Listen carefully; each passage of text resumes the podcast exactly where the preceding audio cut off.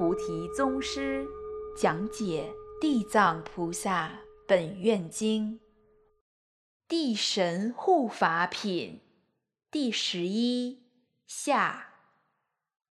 大家好，继续学习《地藏经》的第十一品啊。师傅，那我想在这里也再祈请师傅能够为我们大家再详细和深入的来介绍一下第五项所求随意。嗯、所求随意说，孩子读书成绩一般，但是我希望他能考上大学。那比如说你的孩子到了这个年龄的时候，那家长都急疯了，是不是？你看现在家长哈都知道，孩子读书成绩特别重要，是吧？小学读的哪个好学校？最着急的开始中学读的哪个好学校，就开始有分别了。有些好一点的私立学校，多花点钱，孩子学习成绩就是好。还有的孩子就不开窍，这个不开窍与这个孩子和家人的功德也有关系。人呐，都有个开窍的时间，你的开窍晚了，晚到那个程度的时候，这一生哈一事无成。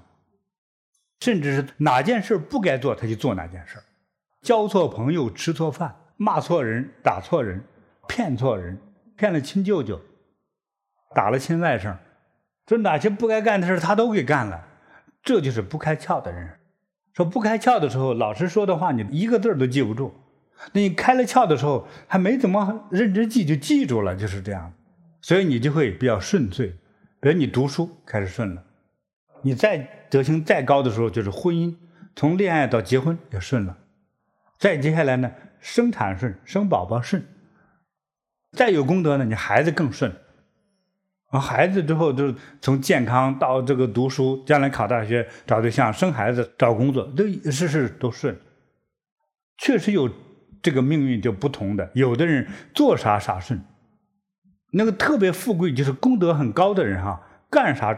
就啥就兴旺，那还有人就是顺的时候还成天埋怨，这种人就是又傻又混，但是之前是有功德，哈哈，今世是个大傻子，但是呢，确实挺有德行，哎，经常说错话做错事，但是呢，关键时候就是嫁对人，找对工作，进对门，大事上都是顺的，哈哈，这就是傻有福。哎，在温哥华有一个老广东人啊，这个家有个佛堂，他们家是信观音菩萨，他现在有大概三到五栋楼在出租吧。他当年来这里可受苦了，从广东农村来的，那四十多年前了。那么他做点事挣了钱之后呢，他就买地。他买那块地过去哈，他没人要的，没人要的地，他几千块钱他就买了那个地，所以他挣了钱就顺着旁边买。都是几千块钱，几千块钱。现在他那些地盖成那个楼房，每一个都超过一亿块钱。他怎么买的呢？就是他家这个老奶奶，那他儿子开车就带那个奶奶去，妈，你看这个儿子挣的钱也不也不胡来，也不赌博，买个地将来给孩子们存着，万一将来升值呢？他儿子直接给他拉到那个郊区的那个地方去，因为到里头都贵啊，里头都是几万块钱。就是那个地方没人去，那个地方几千块钱，带着他妈，他妈也说：“嗯，好的，买了，便宜就买。”你说这哪叫投资商啊？也更不是地产商，对不对？从买了那一天就开始升值。所以等他们到十几年前盖房子的时候，那块地哈，一块地就几十万。现在这个几栋楼就在收租。不懂的人说：“哇，你这真好啊！你看你多精明啊！我们更不是精明。”就是因为傻才发的财，想不到吧？就是这种傻有福、傻有福的，这就是功德。人家也不操心，就是正好多余钱买了，就是这样，也不用贷款，他也不懂贷款，就买了。哎，买了就放几年，这就发财了。说这个傻劲儿呢，他说，人家有人说五年以后给他加一倍，卖不卖？他说我得问问菩萨。那一问菩萨，菩萨直摇头说不卖。我们家菩萨说了不卖，还给人家说，老外要买，这菩萨是谁都不懂，就是很好玩吧？就是这样的，这就是真正的是有功德的人，就有这个福气啊，这叫承受力强，对，他有那个功德嘛，是吧？所以做啥啥顺。你尤其是你看，有很多人投资啊，所以投资又赔了，是不是啊？和人合伙又翻脸了，夫妻又吵起来了，是不孩子又被学校给开除了，诸事不顺哈。这个不顺的事太多了，还赶上不顺的是一打喷嚏，一牙掉了，是吧？一挠头，哎呀，胳膊断了。听起来这么悬吗？你问问骨科医生，就知道了。多做功德。是的。啊，嗯，对，我们这一讲就知道了哈。嗯。哎。嗯。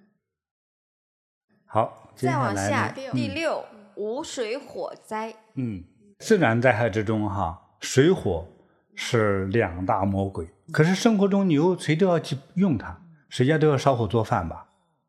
这个火必须要用，那水呢，一刻都离不开，人要靠水活着，所以这个水火都要用。但是这个东西一旦发作发威之后啊，就是水火无情啊，真是要命。二零零三年印尼海啸大水灾，淹死了很多人。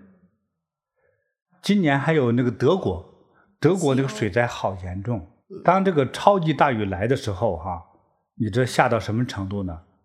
就好像整个这个城市的天空上头，哈，有一个超级巨大的水库往下倒水一样，是这样的。比如说两个小时能下到一米，那么八个小时能下到这个五六米，那就是巨灾。再接下来呢？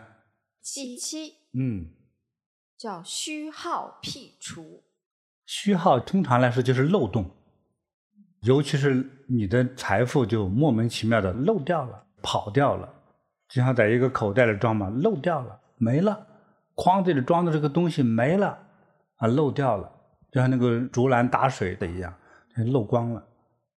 所以有很多家也是，我觉得功德不够，好不容易存两千块钱呢。老妈得一场病，花六千，不但花光积蓄，还要借钱。说有人家好不容易积累了十万块钱，儿子一次错误的一个举动和投资没了，立刻身无分文。说这些都是漏财的地方，这个漏财的地方太多了，尤其在当今这个世界，公开直接打架的这种无知行为越来越少，可是动脑筋骗钱的人。比骗啥的都多。十年前呢，台湾有一个同修，他呢就是住温哥华，移民温哥华很久。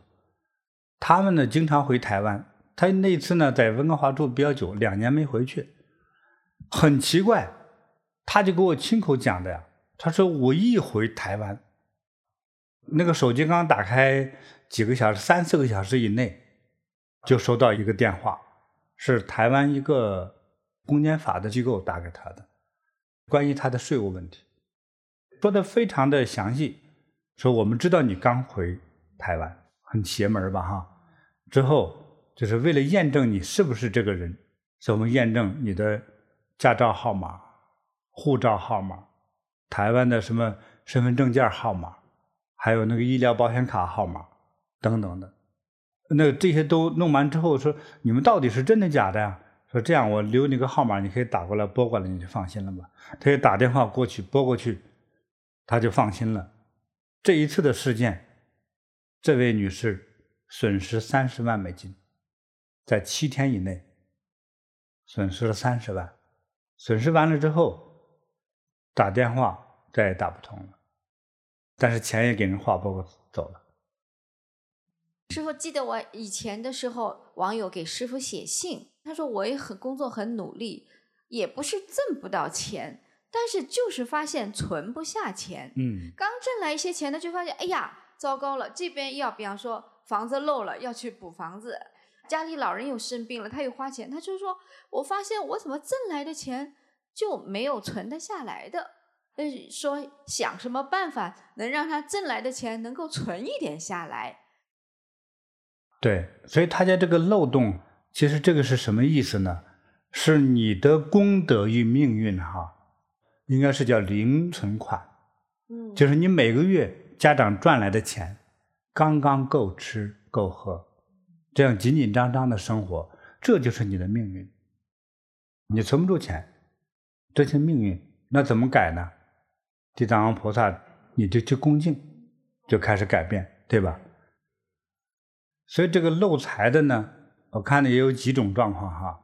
这一种呢，叫做投资亏损。投资的话，就是说，哎，有个项目利润很高，投资一百万，大概两三年就能赚对半，就变成两百万。投资的人因为有钱才投资嘛。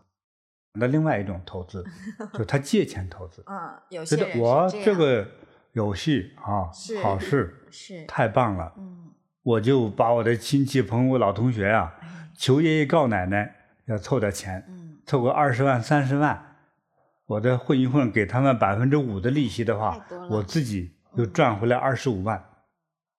但是这些钱，尤其是借钱去投资的人，是死的最惨的。借钱炒股票的，他是借的别人的钱，亏的不光是自己啊，亏的是整个借来亲戚朋友的钱了。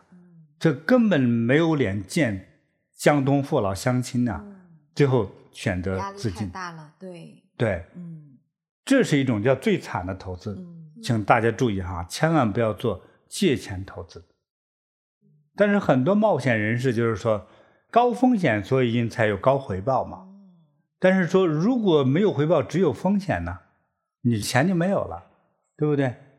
但是一般人家骗你的时候啊，先给你一次，第一次，比如说你看你投资两千，你试试看，十分钟之后就变成了一千五，说这发财太快了。行了，我给你三十万砸进去，就等着收入四十五万一个小时以后，结果发现人都找不着了，账号也没了，真的，基本上啥都没有。还有很多就在网络上就上这个当，就国外有这个骗子学院呐，都是名师，都是在金融界呀等等的与诈骗混合了多年之后的江湖老贼。哎，他有很多高技巧，他还聘用了一些高科技人才。比如说，在投资公司工作过，银行工作过，甚至警察局工作过，法院工作过，给他配合。还有这些地方，像银行啊、政府机构，还有出卖情报的。对。比如说，你告诉你哈，今天咱他们都已经出卖情报挣钱。比如说，我给你出卖一个情报，你给我五十块美金就可以。比如说，我大约一个月，我给你出卖十个人的情报，我就赚不少钱，对不对？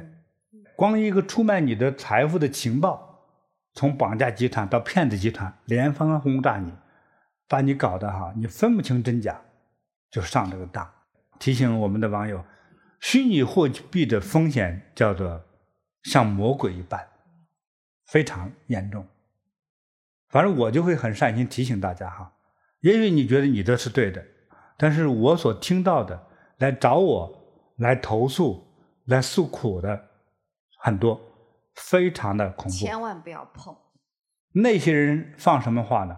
说买地产的都是傻子，住自己买的房子全是傻子。我们的钱全部投到这样的高科技上，投到这样的炒作上，投到虚拟货币上。这些人，他把正常性投资都当傻子来讽刺你。这些人就是高冒险人士，他可能不是骗子。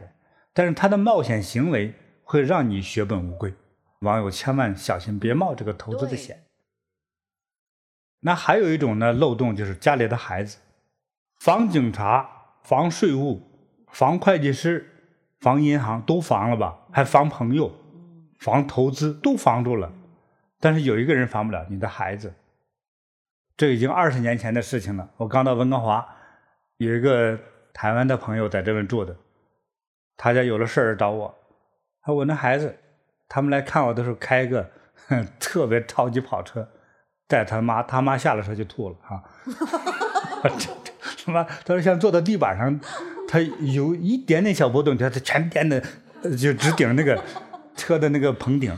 他孩子本来是个老实人吧，开那个跑车吧，我都觉得根本就不配。我说怎么买这么个车呀？他说考上我们本省的 UBC 不是很有名吗？这个大学考上去之后他失踪了，在外面租个房子，就说妈，你不给我买个跑车，我就是不读书去。这把他妈给急的呀！买吧，买吧，买吧。哎，我的祖宗啊，给你买了车了，你你随便吧。但是买了车之后又不怎么读了，天天旷课。这一年以后，叫这学校给开除了。一开跑车，噌一加油门，警察就追上来罚款，就是这个样子，漏洞。结果三年以后，这孩子学好了，说妈，你可以把跑车给卖了，我不再做这种冒险的事情，我懂事了。妈，我开个公司，黄金公司，有个投资就三千多万而已，结果五百多万在一年就亏进去了。他爸回来拿着棍子抽了他一顿，最后他就报警。完了，警察不分青红皂白，给他爸说给了个指令，说不准靠近他儿子三百米。哎呀，把他爸气的呀！后来我见了他爸，他说：“别生气了，老兄，我遇上败家子儿子，好事。他说你看我笑话啊！我说怎么会看你笑话呢？那你为什么有这种恭喜我的口气呢？我说警察不让你靠近你儿子三百米。”你儿子不就没办法再拿你的钱了吗？他说：“哎，有道理，哎，有道理，有道理。”被救了，被救了。他但是以后挣了钱还给谁呢？就觉得立刻人生找不到方向了又。我觉得孩子还小的时候，刚出生，经常带他到咱们禅堂前来礼佛、念佛、做修行。再大点之后，跟着父母亲到禅堂来做义工。是，他就知道什么是正道和歪道，是这样，保证不会出这种事。太好了，对。你到我们禅堂来的孩子哈，来过三次的，他都不是做这样的人，就是这样。你看到有的孩子头发染的，其实内心都是菩萨，还挺好的。所以烧钱的方法很多，漏洞很多，所以呢，要多做善事，多做功德。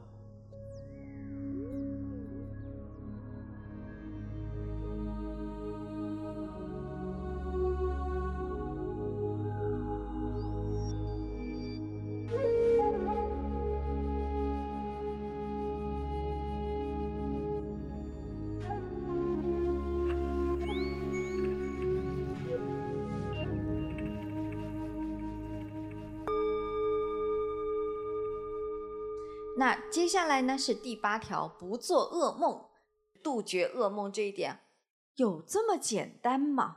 想祈请师傅给我们开示。我这几十年以来呢，就接触做噩梦的人哈，他们那个头发脱得特别厉害，而且气色都是发青的、发灰的，两眼呢是发呆，而且无光，严重者三年以内暴毙死亡。你想嘛，这个做梦有什么学问呢？比如说，有一个人咨询我，说我总是梦见一个女的，长得特别漂亮来找我，这一个年轻人，未婚的男青年。结果呢，这已经两年多了。我说结果呢，说我不能不来看看你哈，你看我还能活多久？没关系，你还能活半年，你还能吃很多好吃的。我是说的是实话，还能活半年，所以连续性梦到一个人，尤其是个异性，而且很妖的，让你着迷的异性，这个是那个东西，歌为鬼，鬼呀，哎，这个是要命的，这个是前世你害了他，今世他做成厉鬼索命。在梦中索命的，都是你害了他的命，他来索命的厉鬼。所以这个梦，我就是有学问呐。梦里面的事儿太不可说了，都不好分析。有的人是这样，看着鬼呢，就是他看到这个形象，或者还能看到鬼的脸和四肢，还有的能看见男鬼和女鬼。走过来，这他开始看到这个鬼来的时候，这个人就动不了，而且喊不出声音来，就开始压住他了。那这个就很很恐怖。这个压呢，之后你的感受是如何呢？你的能量突然之间就，你第二天没力气了。这是压了之后是一种什么事儿呢？就把你能量吸走了。所以经常出现这样的梦魇被压住的话，哇，对你非常危险。所以经常在类似梦中，还有很多时候我很清醒的时候看到就过来压住了，就这个时候，这个鬼哈也带有报复性的，就是针对你来的，很恐怖。对你来说，这个伤害将来是非常巨大的。鬼压身，经常被压，你出的严重问题，第一个叫生命危险，第二个，无论对于事业和婚姻，其实没有一件是好事，不知道会发生什么，但是不是好事。严重者呢，除了死亡之后呢，他的大脑。就受到了影响，就容易精神错乱，乃至到崩溃，还会引发其他的要命的病。突然之间胃大出血、吐血而亡，突然之间检查肝癌晚期，等等的这些事情，都是与这个鬼的长期出现有关系，就是索命嘛。所以严重者就会命短，再轻一点之后呢，就是类似能量低下。比如说，就像长期失眠一样，无论男女，手冰冰的，气色发青，嘴唇发暗，尤其是女生，腹部永远都是冰冰的，正能量严重的匮乏。第二个，特别怕冷；第三个，没有能量和人接触，他永远是看着地下，很少抬头看人、看太阳。精神科就是认为。现在这种轻微精神病全叫忧郁症，很麻烦。但是呢，现代医学对他没有办法，所以光梦魇、鬼压身就有这么多。但是这些还都不是最严重的，还有的梦中看到自己拿着刀杀人，还自己拿着刀要杀自己，这些非常恐怖。但有很多看到自己拿着刀杀自己之后，自己已经半死了，但是表面看也看不到伤，但隔一段时间。去医学检查之后，就知道自己已经得重病。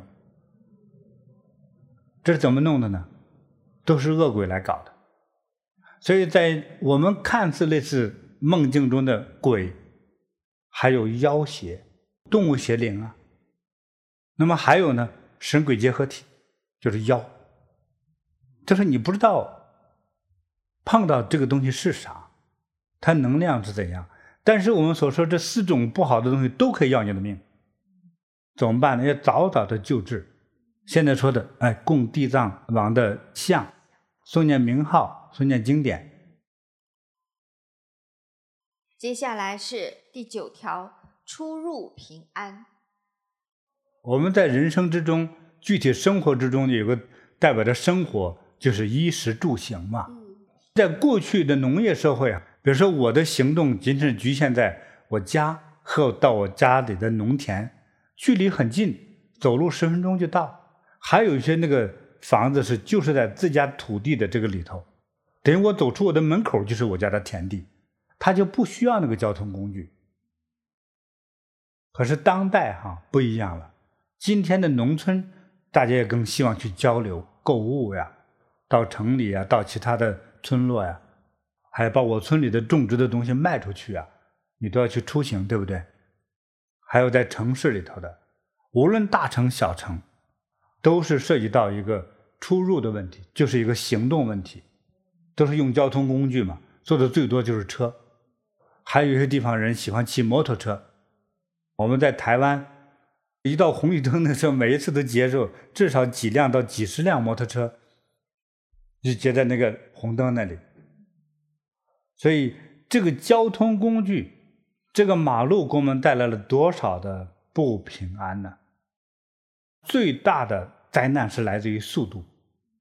我们举例来说，这个汽车哈，比如说左前轮突然爆胎，通常那个车往哪边拐呢？就往左方向瞬间就横过来，因为它又往前冲的那个速度，车在一往左面一横过来之后，立刻那个。冲击力就让它横向翻滚，司机和坐在车里的人还给甩出来。所以为什么让这个各国的警察都让大家一定要绑安全带？绑安全带有的还被甩出来，但是不绑安全带就非常容易甩出来。坐在前排座的人不绑安全带，会容易从前玻璃当中甩出去，这个死亡率是非常高。因为甩出去之后是头颅撞击地面或者撞到墙上，死亡率很高。所以今天在使用这个汽车的时候啊，安全事故特别多。我们在温哥华禅堂、在美国禅堂和大家一座谈的时候，谁在交通事故中受过伤，几乎都举手。只要你从开车那一天谁没撞过东西，几乎多多少少都撞过，对不对？有的形成叫做事故，有的就是太小的就不算事故了，但是都会撞过点东西。所以我们在这里读经的时候，一个出入平安，这有啥了不起的？我们容易淡化。所以，只有说他不平安的时候，你才知道这个多重要。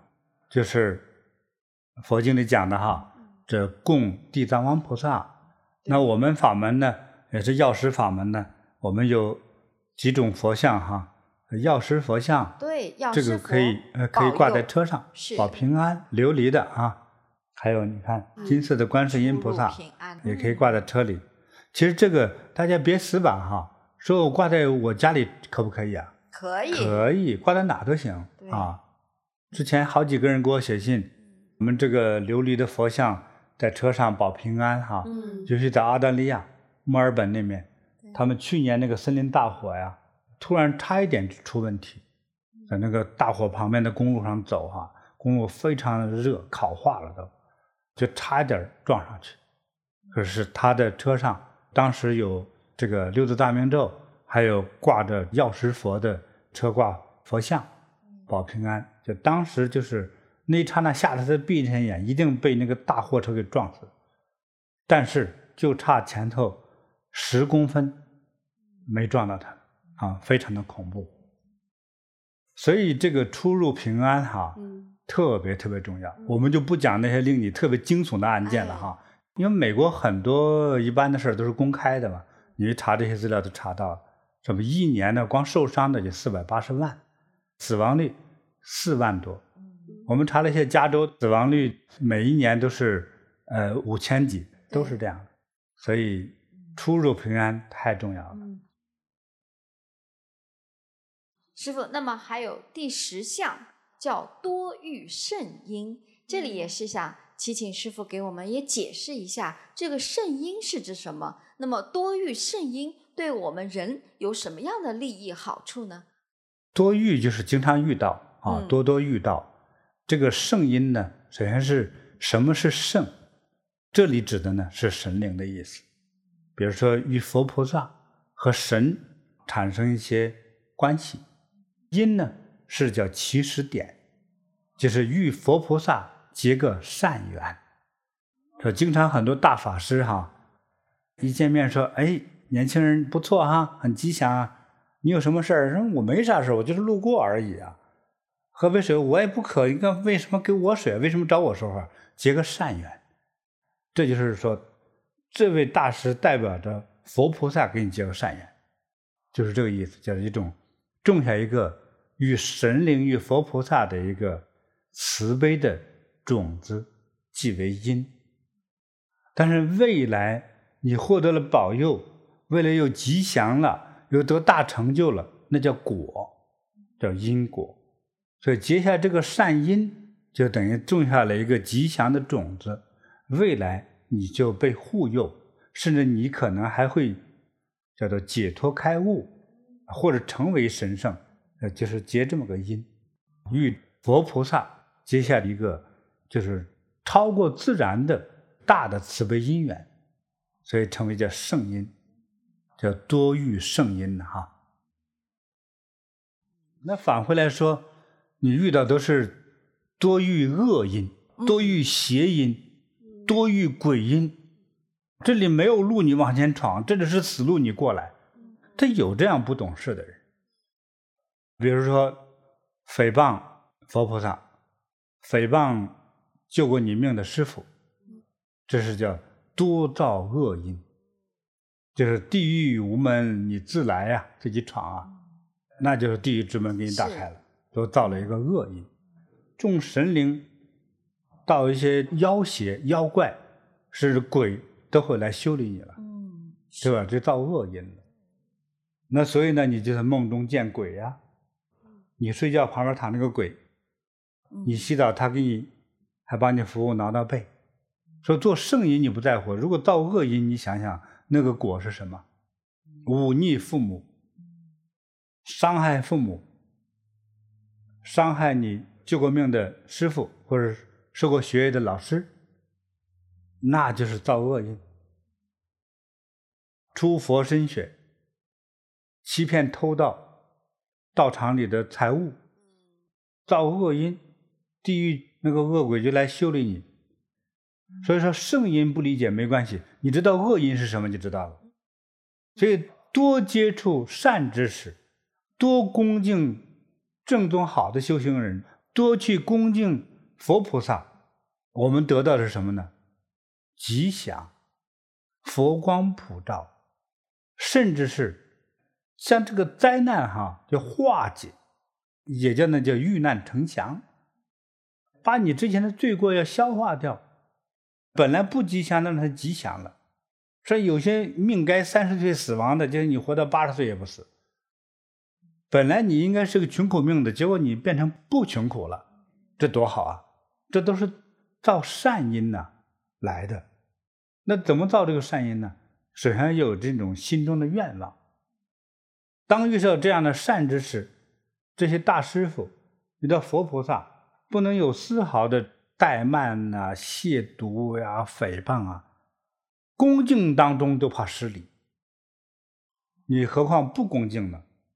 所以呢，希望大家都能够一心向善，多做善事，多积功德，还有常怀感恩之心。当我们在每天的一些行为的时候，要怀有感恩。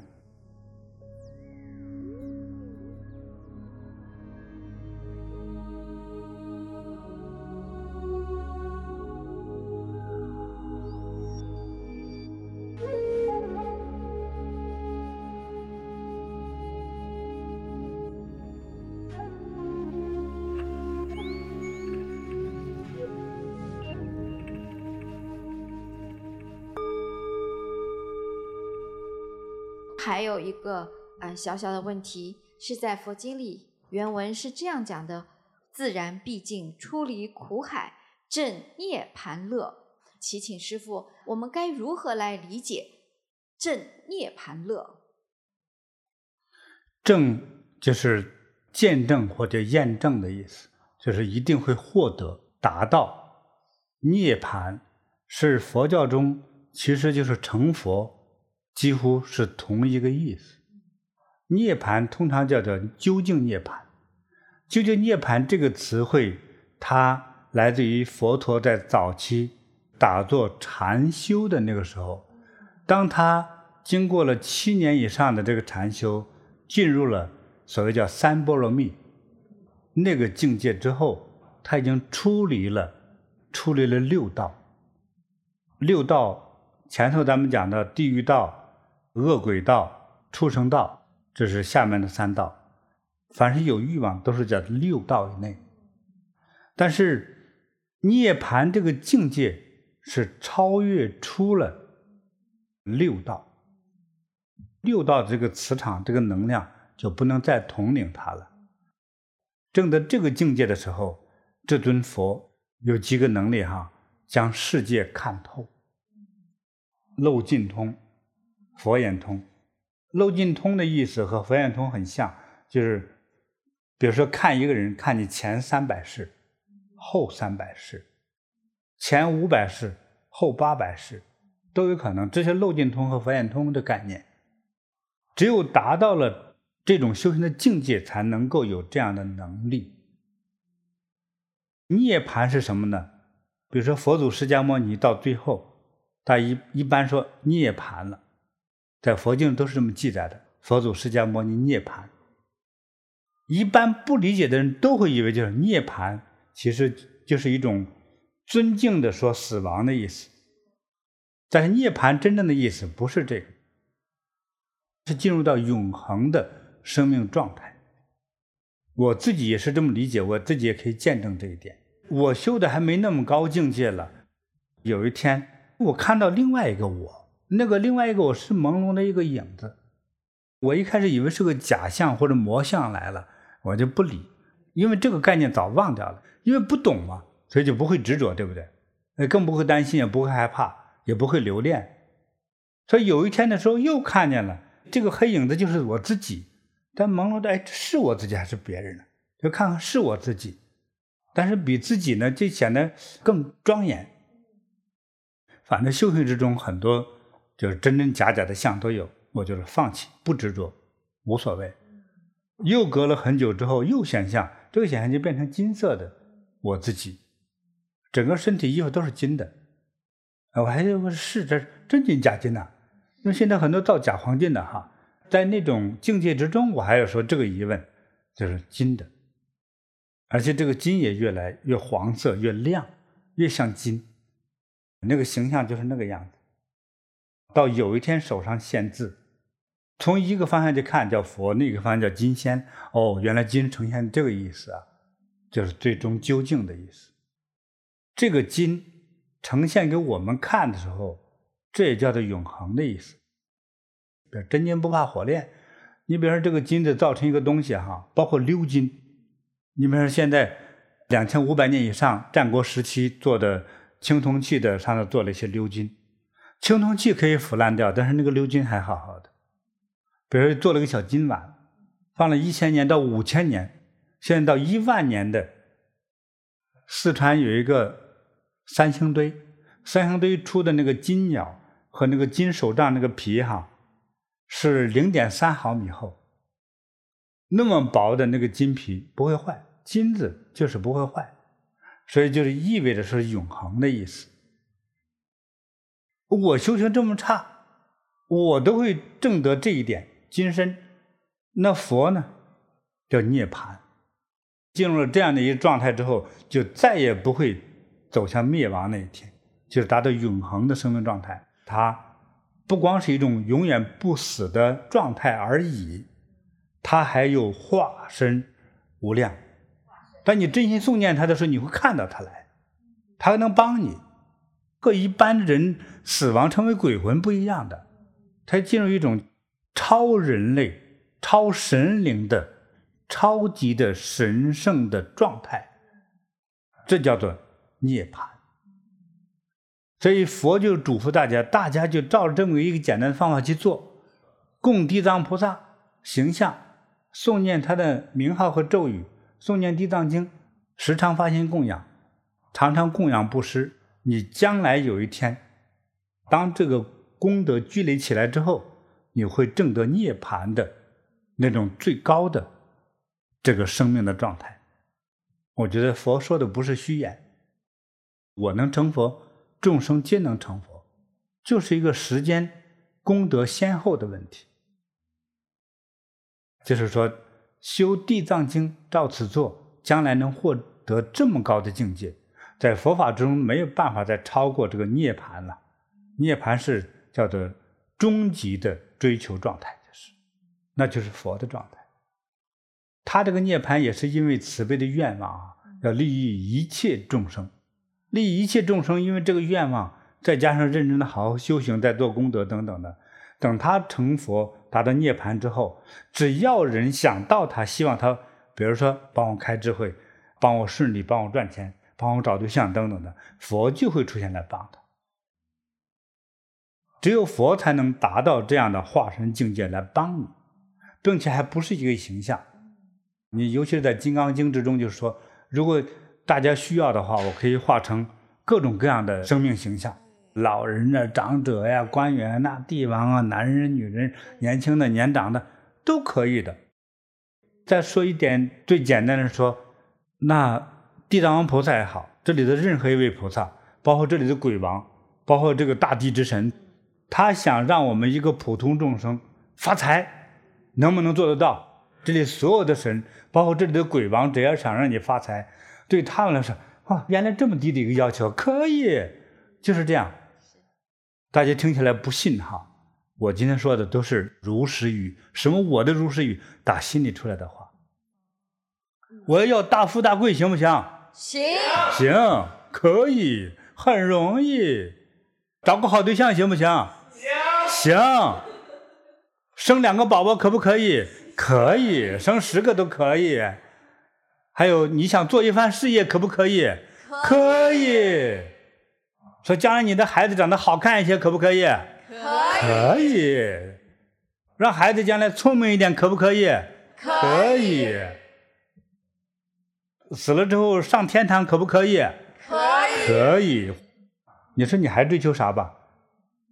穿个好衣服，他染个头发，这太容易了，可以。还有啥？皮肤变好点儿，太容易了，可以。就是这样子。那你说这这这么多事儿都能满足呀？对呀，就看你是否有那份真诚。又有几个人你在学佛的时候，就是我是真诚的，让自己都感动的泪泪流满面，哗哗的那样，让自己感动的，就是你的真诚都感动了自己，有吗？你的那个真诚要让自己都能感动，这叫真诚，知道吗？你让自己都觉得这是感动，感动自己就是真的嘛，真的才能与佛菩萨才能沟通。说这孩子不错，让他变成金身吧。大家别人说来个金元宝，说干脆你自己就来个金的。我当年修的时候，我妈说你修这干嘛？还能发财吗？我不知道。他后来觉得我修的还不错，他说：“能不能修这一个功夫叫点石成金呢？”哎，我妈说句话我就记住了。有一天我见到阿弥陀佛，我跟他对话：“阿弥陀佛，我妈说的能不能给我点功夫，让我点石成金？我点石成金，点啥都有价值。”阿弥陀佛就笑着说：“可以，点我的手指，就点我这个右手食指，点手指，他变了好几个光。”但是我没点过石头，就没舍得，因为很多石头比金子还贵。但是我开始学会了发现宝贝。说起来大家都不信，很多你觉得没价值，我觉得都有价值，就能发现它的价值。佛呢，在那个时候就跟我对话说：世间的人哈，是看着长了眼，实际上根本就不长眼，遍地黄金。他们都当烂砖头给踢走了。你跟我学了之后，遍地烂砖头，当你拿起来就是黄金和宝石。其实叫点石成金呐，它本有的价值，你都有一双慧眼去发现它的好，这才叫智慧。智慧远远比那个点石成金更重要。希望你有那份真心哈。在佛前的真心，让自己都能感动，你才谈得上叫真心。我这么说就是我的经验，我自己那个真心忏悔呀、礼拜啊，我自己感动的也是眼泪哗哗的。就自己的真心，自己是见证的人。我刚才讲的那些那些看似的好处，都是很容易的。人间所获得的好处，对我来讲，那是都是容易的事情。而成就那个最终的涅槃极乐才是最重要的。那我们怎么办呢？我们智慧不够怎么办呢？要真诚。我啥都没有，要真诚才行啊！你做人说我要文化程度不高，要智力没有，要长相也没有，怎么办呢？你还不真诚，你还狡猾。本来就缺心眼，你狡猾个啥？要啥都没有还骗人的话，这叫恶鬼。就这一辈子。成为在人世间的恶鬼，挨饿的鬼，知道吗？所以我们啥都没有，但有一份真诚的话呢，这叫大富大贵，平步青云。这是我的经验呢，信不信由你。有福的人自然会相信，也自然会获得，也自然早晚有一天会跟我来见证、来分享。当然，希望有一天哈。点石成金，哈哈，这样的能力和呃分辨世间一切宝物的智慧啊，希望给更多的人都能获得。感恩师傅，祝大家如意吉祥，收到；法喜充满，收到；智慧充满，收到；幸福快乐，收到。再见了。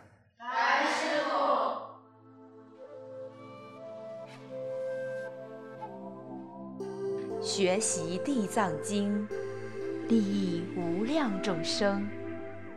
聆听更多金菩提宗师开示，请登录禅师 APP，在修行中遇见更好的自己。